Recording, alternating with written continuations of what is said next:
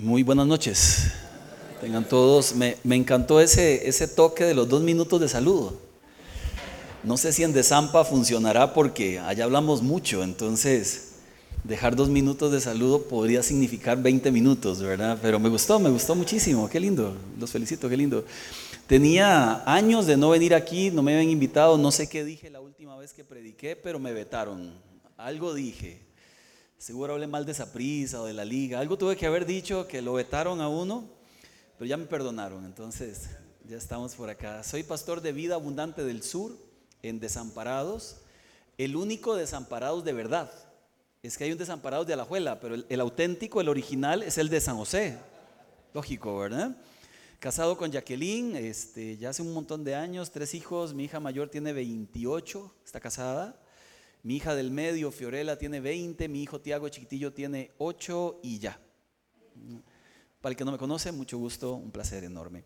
Hoy quiero compartir el tema que hemos titulado La guerra espiritual que debemos pelear.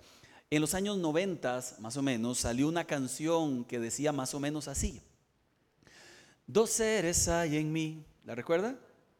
Me quieren dominar, el uno va con Dios, el otro está muy mal y aquí me encuentro yo tratando de cifrar cuál de ellos tomará todo el control de mi vida normal. Y entraba la guitarra. Mire, la canción trataba de una lucha espiritual que no nos es ajena a ninguno de nosotros.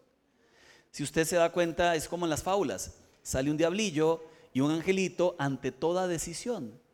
Y uno tiene que elegir un camino. La batalla espiritual es una de esas cosas que debemos librar cada día. Es más grande que batallar por salir al trabajo cada mañana. Es más grande que terminar la tesis de la universidad. Es más grande que encontrar el amor. Es más grande que encontrar dinero o crear un propio negocio. La batalla espiritual no se pelea con guantes de boxeo o con armas de esta tierra o dejando una publicación en el Facebook para que la vea aquel que me dio un desamor. La batalla espiritual se gana en el ámbito espiritual. Y resulta que acerca de la batalla espiritual hemos escuchado mucho, pero muchas de las cosas de la iglesia evangélica no las encontramos en la Biblia en realidad, pero sí en la doctrina evangélica. Le, digo algunas bastante interesantes. Atar y desatar al diablo. Para empezar, eso no lo puede hacer un cristiano. Algún día explicaremos eh, en contexto Mateo 12, 29 el por qué eso no es posible que un creyente pueda hacerlo. Tener conversaciones con demonios. Entonces ya conozco los rangos porque hablé con uno de ellos anoche. ¿Se imagina uno hablando con demonios en serio? Mejor hable con la esposa, oiga, mejor ore, hable con el Señor, pero alguien hablando con demonios subirse a un helicóptero para tirar aceite y entonces todo el mundo se convierte. Eh, mejor hágase un huevito con el aceite en la casa, pero hay cosas que la gente inventa, vestirse de fatiga y ahí peleo toda la noche contra el diablo y le arranco la cabeza. Mejor vayamos a la Biblia. Porque la Biblia es muy clara en cuanto a nuestra batalla espiritual y eso es lo que no podemos nosotros obviar.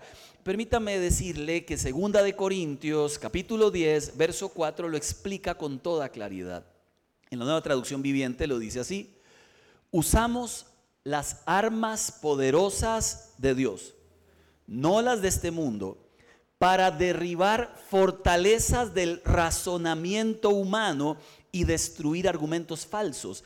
Destruimos todo obstáculo que impide que la gente conozca a Dios. Capturamos pensamientos rebeldes y le enseñamos a la gente a obedecer a Cristo.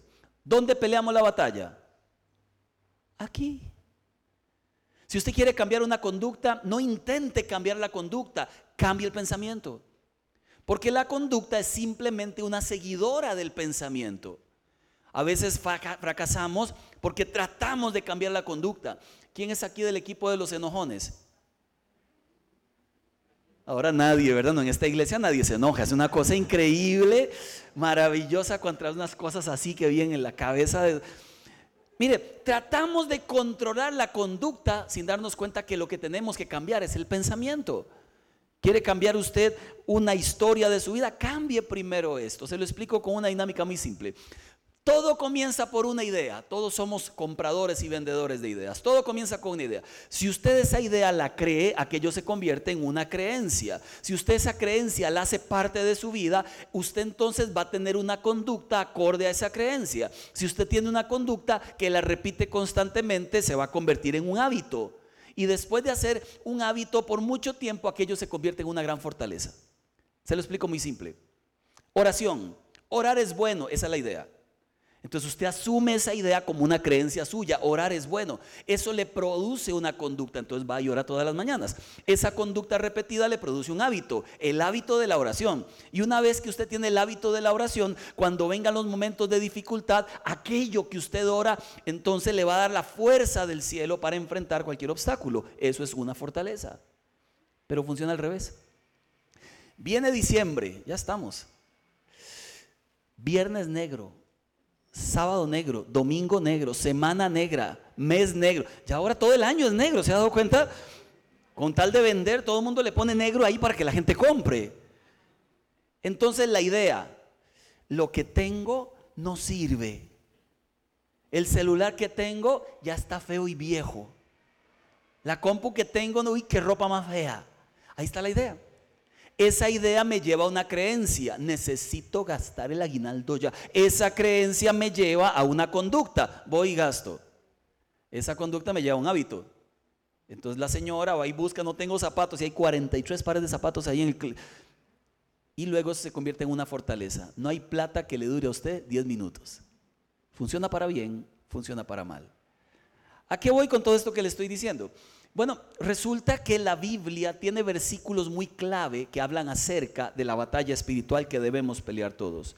Y yo quisiera que me vayan siguiendo uno por uno para ver en cuál estamos bien y cuál de verdad tenemos que trabajar, sobre todo en el pensamiento. Número uno, número uno, la fortaleza del enojo. Eso es una fortaleza. ¿Por qué le llamamos la fortaleza del enojo? Porque lamentablemente mucha gente vive tan enojada que hasta se enoja cuando se enoja. ¿Conoce gente así? Hay algunas que dicen, véalo aquí, pastor, aquí a la par mía. En la casa le llaman papá, es, así es, es ese, véalo. Y hay amaditas también, que en la iglesia son una bendición, hasta que llegan a la casa. Ahora ahí se sale todo aquello. ¿Qué es lo que pasa? Dice Efesios capítulo 4, verso 26. Ojo con Efesios. Además, no pequen al dejar que el enojo los controle. No permitan que el sol se ponga mientras están enojados, porque el enojo da lugar al diablo.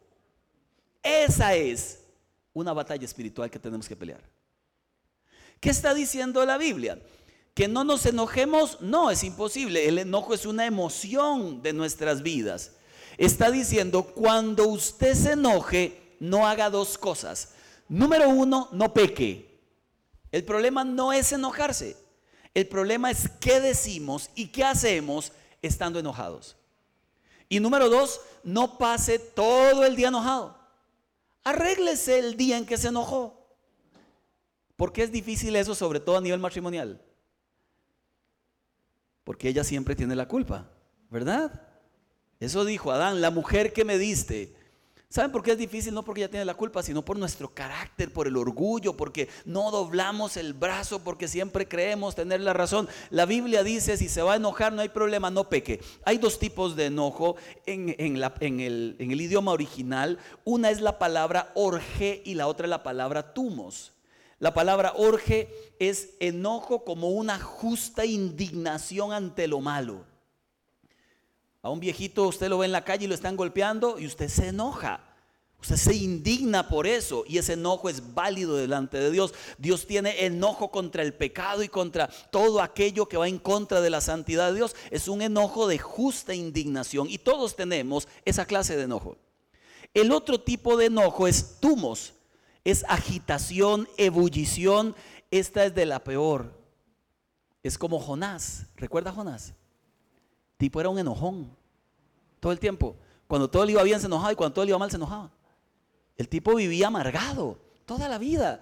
Y no hay nada más feo para un ser humano que vivir amargado y para otros que viven a la par del amargado.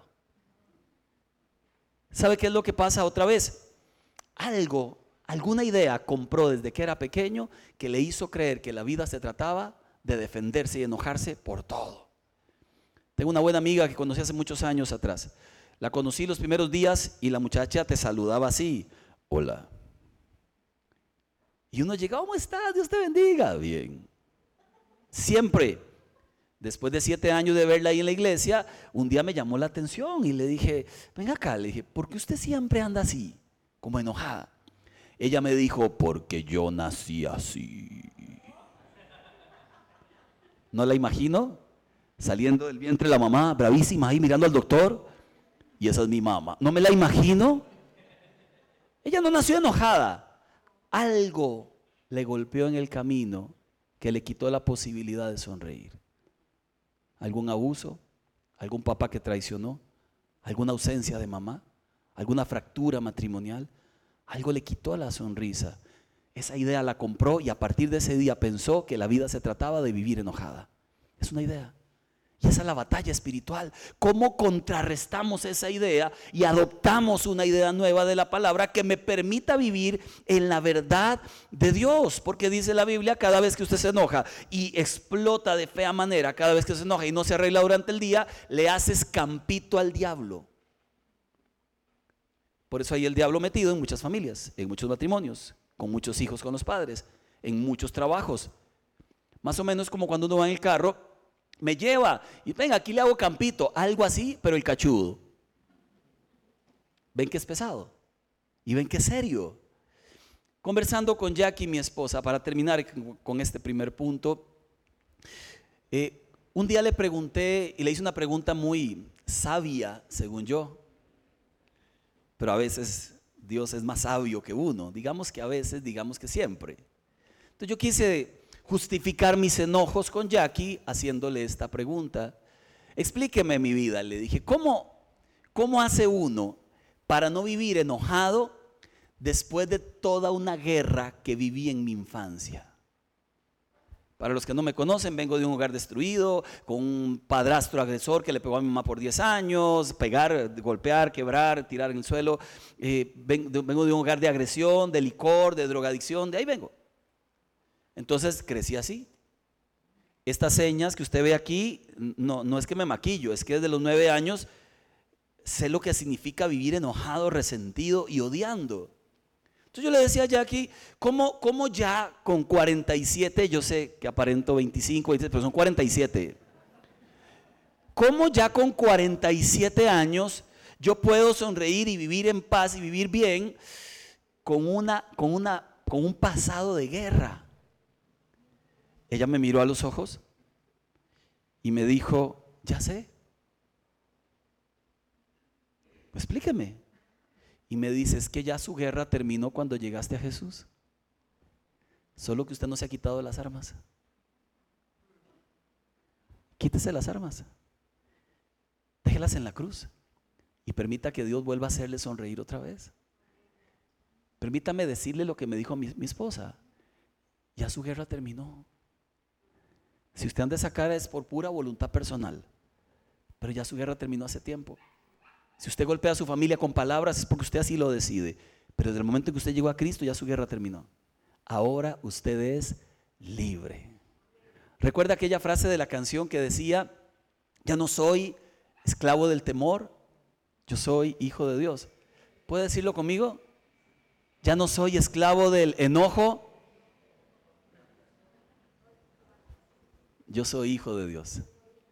Esas son las verdades con las que peleamos para contrarrestar las mentiras que el diablo ha metido en nuestro corazón por años.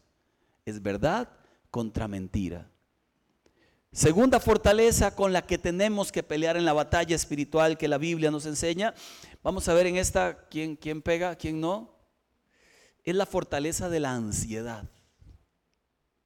La plaga moderna, peor que el COVID. El apóstol Pedro dice lo siguiente, Pedro, que era un ansioso, ahora aprendido la lección y nos da una lección de vida en primera de Pedro capítulo 5 versículo 7. Dice lo siguiente Pedro, depositen en él toda ansiedad. No dice un cachito de ansiedad. La ansiedad que genera la ausencia de dinero, deposítenla en Dios. La ansiedad que genera las relaciones familiares rotas, deposítenla en Dios. La ansiedad que genera el futuro, no sabemos si mañana me van a despedir, deposítenla en Dios. Toda significa toda. Y explica Pedro por qué ustedes pueden depositar en Dios toda ansiedad, porque Él cuida de ustedes practiquen el dominio, manténganse en alerta, alerta. Su enemigo, el diablo, ronda como león rugiente buscando a quien devorar. ¿Quién es presa fácil para el diablo? Los ansiosos. Porque un ansioso lo que está diciendo es, Señor, creo en ti, pero realmente no confío. Le pongo un ejemplo muy simple.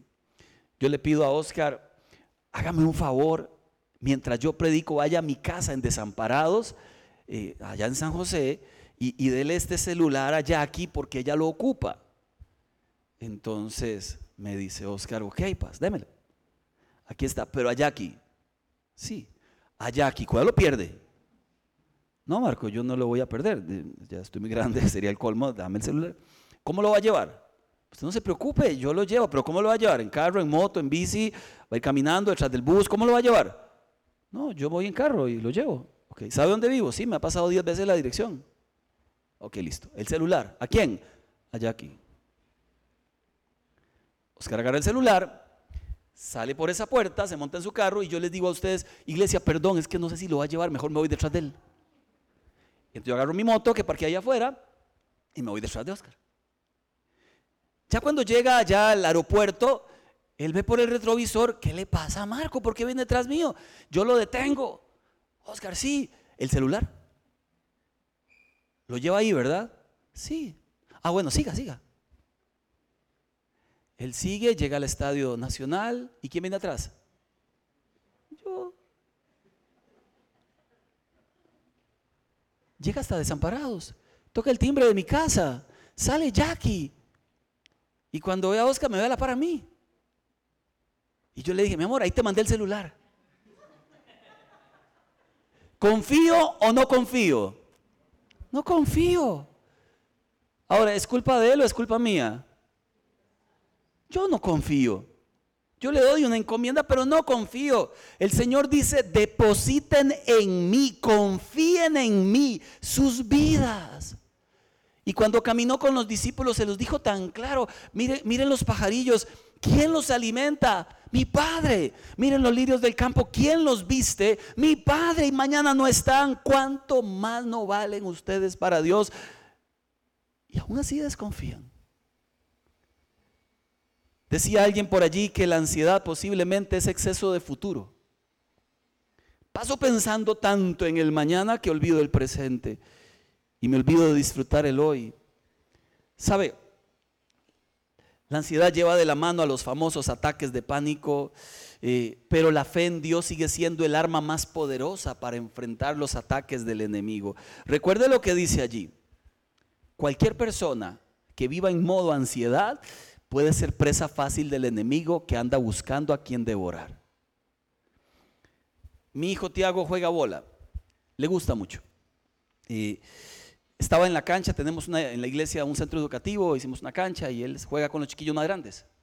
Eh, está, tiene, ocho años, está en tercer grado de la escuela, un día estaba jugando con los chiquillos de cuarto, quinto, y en la cancha se veía el más pequeño y todos se veían más grandes.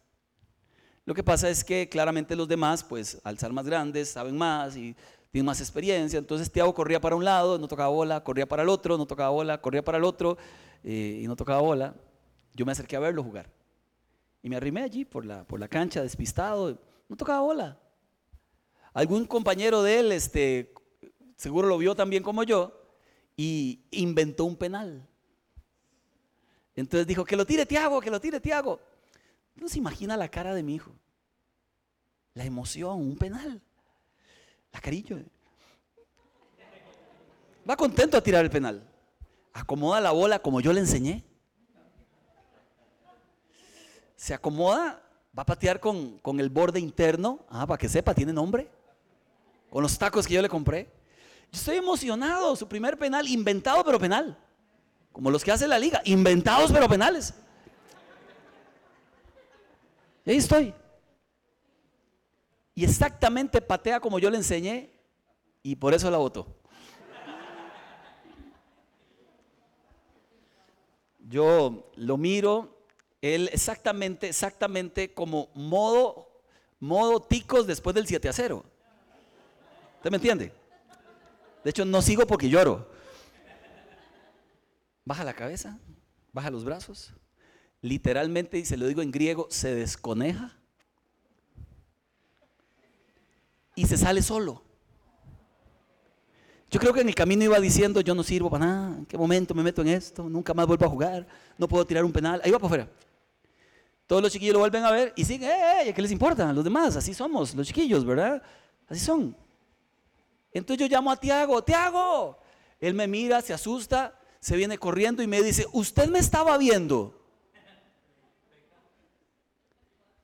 Yo le dije una mentirilla. Yo le dije, siempre te veo. Lo abracé. No te preocupes, habrán más oportunidades y en el próximo penal lo vas a hacer. Así que siga jugando, porque todos alguna vez hemos fallado penales. De verdad. Si supiera. Sí, sí, de verdad. Ok, y se fue a jugar. Yo me vuelvo para mi oficina muy orgulloso del gran padre que soy. Gracias Señor, porque le dije, sé que es una mentira, Señor, pero vale la pena, Padre. Yo no todo el tiempo lo veo, por supuesto, en qué momentos, si paso metido en la oficina, teniendo gente. Y mientras voy caminando hablando allí, e, e, eso que es del cielo, que tiene que ser Dios, que me dice, yo a ti sí siempre te veo. Y me ha visto votar penales. Y me ha visto equivocarme y me ha visto ansioso y me ha visto creyendo sin creer. Y me ha puesto la mano encima y me ha dicho lo mismo. Muchos han votado penales, pero siga jugando, que a usted nadie lo ha sacado de la cancha. Es uno el que se sale solo, es uno el que deja de confiar, es uno el que deja de creer, pero Dios no te ha sacado de la cancha. Ansiedad, sáquela. ¿Cómo? El apóstol Pablo nos da su propuesta en Filipenses 4:6. No se angustien por nada. Más bien, oren y den gracias. Y entonces de vuelta una promesa. La paz de Dios reinará, se lo digo en Reina Valera 60, en vuestros corazones y en vuestros pensamientos. ¿Cuál es la receta del apóstol Pablo? Oren y agradezcan lo que no ha ocurrido todavía. Eso se llama fe. Confíen, oren y agradezcan. Y yo les prometo algo, de vuelta tendrán paz. En dos lugares, en lo que piensan y en lo que sienten. Hace una semana atrás enterré a un muchacho de 24 años. No está supuesta la vida para que un padre entierre a sus hijos, sino para que los hijos enterremos a los padres. No obstante, hay una crisis, lógica crisis. Hay un dolor. Hay muchas palabras que pudieras decir, no obstante, al final uno dice, Señor, solo tu consuelo, solo tu gracia y mientras oro por la familia, por la mamá, por el papá, esa es mi oración. No hay palabra aquí, Señor, que pueda cubrir el dolor de un padre por la muerte de su hijo. Pero si hay un poder que no está en nosotros, que está en tu Espíritu Santo, que si lo pedimos, llega, que si creemos, abraza, que si confiamos, nos acuerpa y nos da paz. Y muy a pesar de, los padres lloraron, se abrazaban con la paz de Dios. ¿Cómo ocurre eso? Cuando oramos y creemos. Así que la ansiedad no te conviene. Y además, la ansiedad no suma ni repara historias. La ansiedad no paga cuentas. La ansiedad no arregla familias. La ansiedad no cambia corazones. La ansiedad es uno de esos cosas feos de la vida que si no lo quitas te destruye.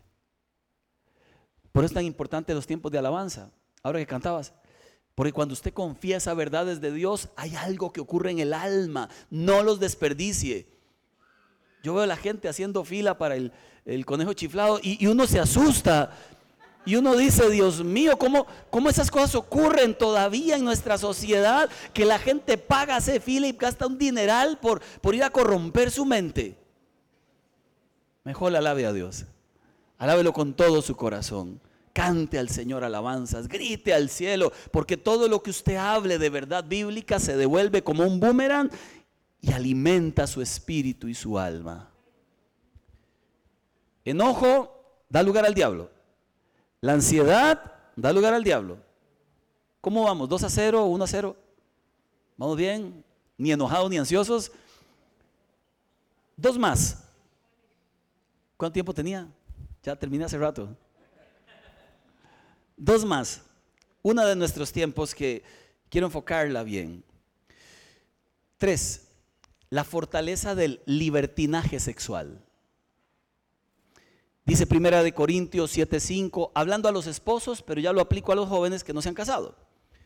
No se nieguen el uno al otro a no ser de mutuo acuerdo solo por un tiempo para dedicarse sosegadamente a la oración. No tarden en volver a unirse, de lo contrario pueden caer en la tentación de Satanás. Una de las trampas mortales de nuestros tiempos a nivel espiritual es la sexualidad sin freno, la lujuria, ese deseo sexual que está plasmado en las canciones, en los anuncios, que está vivencialmente en el celular, a la distancia de un clic, usted puede estar en un mundo paralelo, ahí se aplica un multiverso de inmoralidad. Y mientras padres vienen a la iglesia, ponen en, las manos de sus hijos un celular, peligrosísimo. Y el chico se mete en su cuarto cuatro o cinco horas, nadie sabe en qué parte del mundo está. Nadie sabe lo que está viendo, nadie sabe lo que está haciendo, nadie sabe de lo que es capaz. Y comienzan los chicos desde pequeños a vivir dobles vidas. Pero papá y mamá no saben porque es la moda que todos tengan celular, su tablet. Está bien que todos tengan una computadora en su cuarto, que todos tengan redes sociales y se vuelven los padres en cómplices. Matrimonios destruidos porque abrieron campo a la pornografía. Y es una de las peores maldiciones que hay para el hogar. Destruye familias. Nosotros tenemos un grupo que se llama Sana Sexualidad. Dura apenas seis meses de trabajo en los hombres. Y un grupo paralelo que se llama Más allá de la traición, que dura también seis meses de trabajo en el corazón herido de la esposa. Y es brutal lo que, lo que ocurre allí. Porque todo comienza viendo, todo comienza inocentemente, todo comienza como un juego, a nadie le hace daño, alguno por ahí aconseja, vean pornografía. Mire, hasta que uno tiene que atender los casos de destrucción familiar. Allí es donde reaccionamos y decimos, definitivamente el diablo trabaja. Porque la santidad es algo que tenía que darse en la sexualidad dentro de los límites matrimoniales. Pero vivimos en un mundo donde ocurre, en la gente de iglesia ocurre. Porque no estamos exentos del poder del maligno cuando salimos a la calle y enfrentamos las tentaciones que todo mundo enfrenta. Y la Biblia enseña que el diablo nos puede hacer caer en tentación por falta de dominio propio. Igualmente del corazón sale también el deseo. Primera de Corintios 6, 19 y 20 es una cita para pensar. Ustedes no se pertenecen a sí mismos, porque Dios los compró a un alto precio. Por lo tanto, honren a Dios con su cuerpo. ¿Se dio cuenta? Mi cuerpo, mi decisión es un eslogan de grupos feministas de izquierda y lo que enseña la Biblia es, no, para el cristiano mi cuerpo, tu decisión. Él nos compró a precio de sangre. Le pertenece nuestro cuerpo al Señor. Y lo usa para que su espíritu habite en nosotros. ¿Se da cuenta qué pesado? Yo no hablo de que yo estoy exento de la lucha. Vengo de un mundo pesadísimo de mi pasado. Y tengo que luchar cada día y pelear mi batalla cada día. Hablo de, no deje de pelear. Hable si tiene que hablar. Hable a tiempo, cuente lo que deba contar. Pero no permita que Satanás tome un área de su vida que le pertenece a Dios. No se la regale. Su cuerpo, su sexualidad, su santidad le pertenece a Dios. No se la entregue en manos del diablo. Porque cuando la toma, la toma de verdad. Y destruye familias y destruye vidas. Y lo que es peor es que no hay nada oculto que no haya de manifestarse. ¿Saben qué es una adicción sexual? Para que sepan, es simplemente un anestésico. Uno de los tantos anestésicos, como tomar, como consumir drogas, como la confusión sexual, es un anestésico. Mientras estoy en modo anestesiado, no siento dolor. El problema es que luego pasa el efecto. Y una vez que pasa el efecto, vuelvo exactamente a la misma historia, necesitando más, porque el efecto de cualquier adicción no sacia. La Biblia enseña que Jesús se topa con una mujer llamada la samaritana, no se llamaba así, era de Samaria. Y que cuando se topa con ella le pregunta, ¿dónde está tu esposo? Y ella le dice, ups, no dijo ups, pero si hubiera sido tica posiblemente lo dice. Ups, este, no tengo, le dice. Jesús dice, bien has dicho porque cinco esposos has tenido y este con el que andas no es tu marido. O sea, ella se había casado cinco veces, había divorciado las mismas, ahora tenía un sexto novio, con el cual no se había casado todavía. Hay un simbolismo allí importantísimo. La palabra enseña en Segunda de Reyes 17:24 que para reemplazar a los israelitas en los poblados de Samaria, el rey de Asiria trajo gente de Babilonia, Cuta, Abba, Hamat y Sefarbayín trajo gente de cinco pueblos diferentes. Un escritor decía que era muy posible que estos cinco pueblos trajeran sus cinco dioses y que espiritualmente Jesús lo que le estaba diciendo a ella era una verdad espiritual. Tu pueblo Samaria tienen cinco dioses con los que se han casado y además me adoran a mí, pero yo no soy su Dios. No me han conocido. Porque desde el momento en que usted tiene otros dioses, no puedes tener a Dios como tu Dios. Para que tengas a Dios como tu Dios tienes que dejar los otros dioses. Sea cual sea, el Dios trabajo. Hay gente que ama más el trabajo que a Dios. El Dios fútbol. Yo vacilo con el fútbol, pero el fútbol no sirve para nada, más que para vacilar con el fútbol. Yo soy sapricista de ni siquiera de ver partidos. No los veo. Solo sé que quedó campeón o perdió y con eso vacilo. Solo veo a la Celi y ¿para qué? ¿Qué momento? Lo que sí le cuento es que hay una verdad espiritual y habían cinco dioses en este pueblo y el Señor les dice, conózcanme a mí, no necesitarán cinco más. Conózcanme a mí, nunca más tendrán sed. El problema de la sed, de la lujuria, es que no la sacia más lujuria, la apaga por completo el poder del Espíritu Santo en la vida de una persona. Pero necesitamos rendir el corazón, el alma, los ojos, el pasado, la vida. Y entonces Dios toma nuestra vida otra vez. Y termino número cuatro. ¿Se acuerdan cuáles eran? La fortaleza del enojo, la fortaleza del la ansiedad, la fortaleza de la inmoralidad sexual. Y cuatro, la fortaleza del resentimiento. Otra área donde Satanás ataca existe una prueba para ver si usted está resentido con alguien o no. Se llama la prueba RR, recuerdo reacción. Si a usted le recuerdan a alguien cómo usted reacciona en ese momento, evidencia cuánto resentimiento tiene usted. ¿Te acordás de Catalina? Uy, ni mi nombre es esa bruja. Esa reacción, esa reacción, lo único que está diciendo es que usted está pegado todavía con ella. ¿Qué pasó con su papá? Y ya, su cara, sus ojos, su lenguaje corporal está gritando, todavía no lo soporto. Y seamos honestos, hay gente que de verdad nos ha lastimado. Voy a hacer la pregunta de rigor, pero ya sé la respuesta. ¿Quién aquí ha sido lastimado feo? Otra pregunta más. ¿Quién aquí ha sido lastimado re feo? Y una más. Y requete feo. ¿Verdad que hay cosas que cuesta un poco perdonar? Si es que el perdón no es algo natural, viene de Dios. No es fácil, para Jesús tampoco lo fue. Tuvo que ir a la cruz para perdonarle a usted y a mí. No es fácil. Tuvo que morir como un villano para quitarle a usted sus errores. No es fácil. La Biblia enseña Segunda de Crónicas, Corintios 2.10, perdón, a quien ustedes perdonen, yo también lo perdono, dice el apóstol Pablo. De hecho, si algo había que perdonar, ya lo he perdonado por consideración de ustedes, para que Satanás no se aproveche de nosotros, pues no ignoramos sus maquinaciones. Trabaja en el resentimiento. La, la raíz griega de la palabra resentimiento se, o de la palabra amargura se traduce más o menos como punzar es la raíz hebrea de algo muy pesado. Imagínese entonces que la amargura es algo que punza y pesado que usted no puede seguir cargando. En la iglesia la semana pasada comentaba que hace un tiempo atrás, eh, bastantes años atrás, me puse a trabajar en una construcción, así con estas carnes.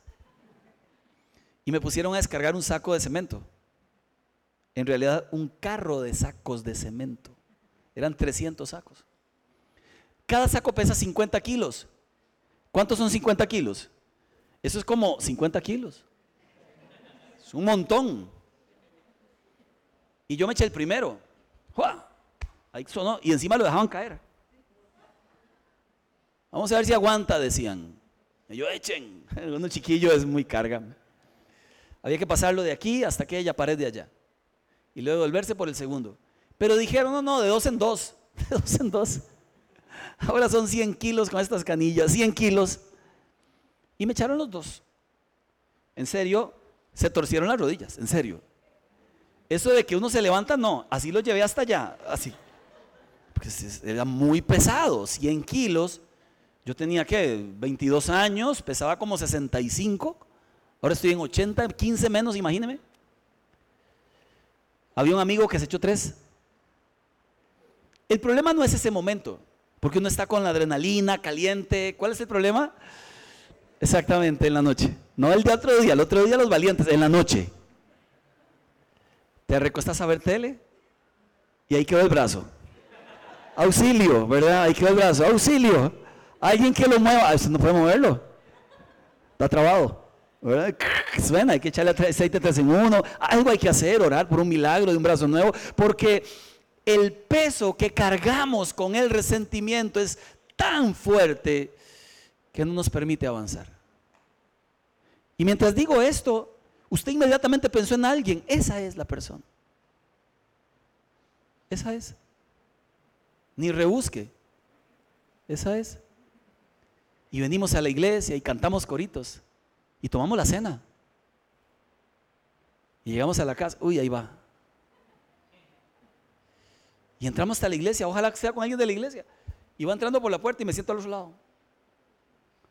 Y en el tiempo de salud me voy para el baño. ¡Qué cosa rara! Amados, eso es serio. Si ustedes no perdonan a otros sus ofensas, Dios a ustedes tampoco. Es serio, es pesado. Le cuento, ¿qué significa perdonar en realidad? Es muy simple. En la antigüedad habían unas cárceles con barrotes donde metían a los presos. En la cárcel metían a Cristian por cuatro crímenes y, pegaban una hoja y decían tres años por tal cosa y dos años por tal, cinco en total. Toda la gente pasaba al frente de la cárcel y decía, uy, qué bárbaro Cristian, se lo merece, qué sé yo. Después de cinco años cumplía la condena. Quitaban esa hoja, le ponían un sello que decía, pagado es, y le daban la hoja al ex convicto él tomaba su hoja, la guardaba, ese es su seguro de vida. Cuando llegaba algún trabajo le decían, ¿usted no es el que estuvo en la cárcel? Sí, señor, sacaba la hoja, pero ya cumplí mi condena. Ya no debo nada. Cuando Cristo fue a la cruz, sus últimas palabras en la cruz fue, consumado es. Algunos comentaristas dicen que la mejor expresión para eso es, pagado es. Cuando Cristo fue a la cruz, quitó tu hoja, le puso el sello y dijo, ya no me debes nada. Era un deudón, ya no me debes nada. Fuimos a comer Jack y yo a un restaurante ahí en San José. Esto nos ha pasado dos veces en, yo tengo 26 años de ser pastor. Esto me ha pasado dos veces en 26 años. Estoy comiendo ahí con ella solo los dos, no, no me acuerdo ni qué celebrábamos. Estábamos ahí comiendo. Terminé, cuando voy a pagar me dice la muchacha, eh, disculpe, ya está pago. Yo volví a ver a Jackie y me dice, no, yo no pagué. ¿Quién pagó? Dice, una pareja que estaba en otra mesa dijo, déjele pago al pastor. Yo me sentí muy apenado porque ese tipo de cosas a mí me apenan mucho. No, qué pena, muchacha, no, ¿cómo se le ocurre? devuélvale la plata a ese señor, quien sea, no, jamás. La muchacha me miraba seria y me decía, ya está pago. Sí, pero es que qué pena, no sé ni quiénes son, no se preocupe, ya está pago. Sí, hasta que como que se enojó. Entonces me dijo, mire muchacho, ahí me cayó bien. Vea muchacho, me dice, si usted quiere pagar, pague. Es cosa suya pero ya está pago. Mire muchachos, si usted quiere vivir con culpas, viva, pero ya su pecado está cubierto. Si usted quiere vivir dándose golpes encima, hágalo, pero ya su pecado está pagado. No le cobre a otro lo que le hicieron a usted. Así como Dios no le ha cobrado a usted lo que usted ha hecho con Dios. Suelte a la gente póngales el sello, no me debes nada. Este hombre que le pegó a mi mamá por 10 años, y prometí matarlo. Tenía 12 años yo. Y cuando crezca, me vengo de él. Cuando crezca, me vengo de él. Con la dicha de que cuando crecí, le entregué mi vida a Jesús. Lo perdoné, por supuesto. Nunca más lo volví a ver desde ese día, nunca más en mi vida. Yo siempre me preguntaba qué va a pasar el día en que me lo tope. Ya yo lo perdoné, pero ¿y, si no es tan perdón, perdón? ¿Verdad? Porque uno, a veces uno perdona y vuelve a ver a la persona y todo se revuelve otra vez, ¿verdad? Entonces, ¿y si no lo perdoné en serio? Hace un año atrás murió la mamá de él, ya bastante grande. Me invitaron a mí a hacer la ceremonia sin problema. Supuse que él no iba a llegar, porque decían que me tenía terror y que andaba asustado, porque yo había prometido que lo iba a matar. Cuando llego el primero que está es él, ya bastante viejo, bastante grande, está ahí en la entrada hablando con no sé quién. Yo tengo 30 años de no verlo. Inmediatamente lo reconozco y me le paro a la par. Este es el momento. Si había alguno, es ese. Él no me reconoce. Claramente me vio como un niño, ahora me ve así lleno de músculos y no me reconoce. Diferente me ve. Solo él se lo cree, ¿verdad? Me le paro a la par, pero así está aquí a la par conversando con no sé quién. Me mira ni me saluda, ¿verdad? Y yo sigo ahí con la Biblia viéndolo. y oro a Dios. Y le digo, Señor, ¿qué debería sentir yo ahorita? ¿Qué es lo que debo sentir? Porque quisiera sentir odio, pero no siento. Quisiera sentir algo. ¿Qué, es lo lógico que yo debería sentir? Porque para mí él es alguien desconocido, ¿no? Estoy negando el sentimiento, ¿qué es? Y lo miraba de arriba abajo. Y yo decía, es que no, nada, no me viene ni un solo recuerdo malo, así como para justificar. Uy, perdón, es que lo patíe. Miren, no, ni un solo recuerdo malo, nada. E-, era como, como algo extraño. Me dicen los organizadores, ya Marco, por favor, entonces invitamos al pastor Marco y hasta ahí yo tomo la Biblia y digo, buenas tardes, mi nombre es Marco, mucho gusto, el pastor de la iglesia tal, vamos a hacer la ceremonia. Y digo, mi mamá es Anita, todos la conocen, ahí. La miró, me miró y seguro dijo Santa Cachucha, ¿verdad? Porque ahí me vio y echó para atrás, marcha atrás y fue y se escondió atrás de una maceta. Terminé de hacer la ceremonia oré por todos, oré por él. Y mientras oraba decía, Señor, gracias, porque tú darás paz a todos los hijos y los traerás a tu reino a todos, Señor. Gracias porque las cosas viejas pasaron ya y tú las haces nuevas otra vez. Yo creo que ese cierre no era para la señora, era para mí. Salí de allí entendiendo que perdonar me hace más bien a mí que a cualquier otra persona que yo perdone. Que en primer lugar me libera a mí de las cargas pesadas de mi pasado y me hacen volver a sonreír. Me hubiera encantado que se me acercara, pero nunca lo hizo. En todo caso, da igual. Ahora tengo una familia, ahora tengo una vida que cuidar, ahora tengo hijos que abrazar, ahora tengo historias que no repetir y una historial de paz. Conclusión, y termino. Ahora sí es cierto. Cuando un predicador le diga, termino con esto, no termina, ahí va, ¿verdad? Ahí sigue. Caín perdió la lucha contra el resentimiento y mató a su hermano Abel. Salomón perdió la lucha contra el deseo sexual y perdió el reinado. David también ganó la lucha de la culpa del adulterio y Dios renovó su corazón. Moisés vivió la lucha contra el desánimo por un pueblo malagradecido, luego se enojó, golpeó aquella roca y no entró en la tierra prometida.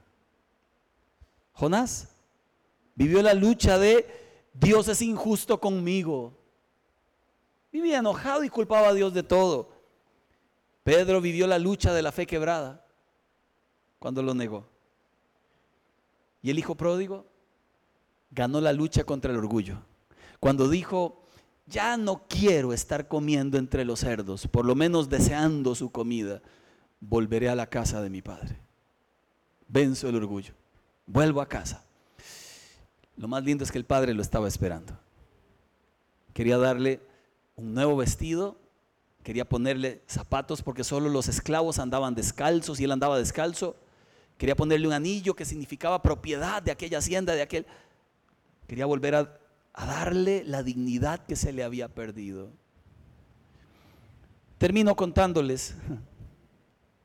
Ya lo cerré. Eh, si me, si me, ¿Qué se hizo el tecladista que tocaba tan bonito? Vente, brother. Tocaba bonito, sí. Sí, claro, por supuesto, amén. Es que lo dije y él se rió, como que no lo creía mucho, pero sí, brother, vos tocas muy bien. La historia que le cuento la resumo en mi hermano Julio. Él tiene un año menos que yo. Fue uno de los que cayó en drogas de muy pequeño, a los 12 años.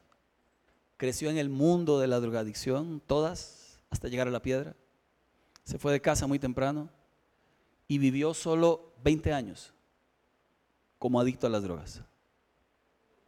20 años enojado, 20 años odiando. También quería matar a mi padrastro, por supuesto. 20 años con amargura de alma. 20 años no es mucho. Un día me lo topo en Alajuelita. Va con su camisa llena de sangre, con unas chinelas rotas, pelo parado, tostado de llevar sol, de dormir en la calle. Es tu hermano.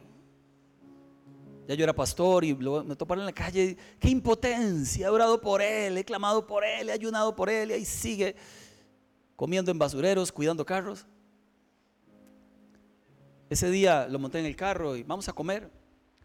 Lo llevé a un más un coso eso de Musmani cuando un adicto a las drogas está en modo, no estoy consumiendo, comen. Y comió, pidió de todo. Mientras estaba en el carro, yo le miraba tratando de controlar mis ganas de llorar. Hasta, hasta que le dije, ¿y usted qué piensa hacer? Es que usted piensa, usted no cree que Dios me pueda cambiar, me pregunta. Y yo, yo sí lo creo, el que no lo cree es usted usted es el que está en esa condición, usted es el que no cree que Dios le pueda cambiar. Discutimos, hablamos, se bajó con el sándwich bravísimo, se metió en un cafetal y no lo vi más. Mi susto era algún día lo he de ver en las noticias, muchacho masacrado por algún día 40 centros de restauración. No fue que no lo intentó.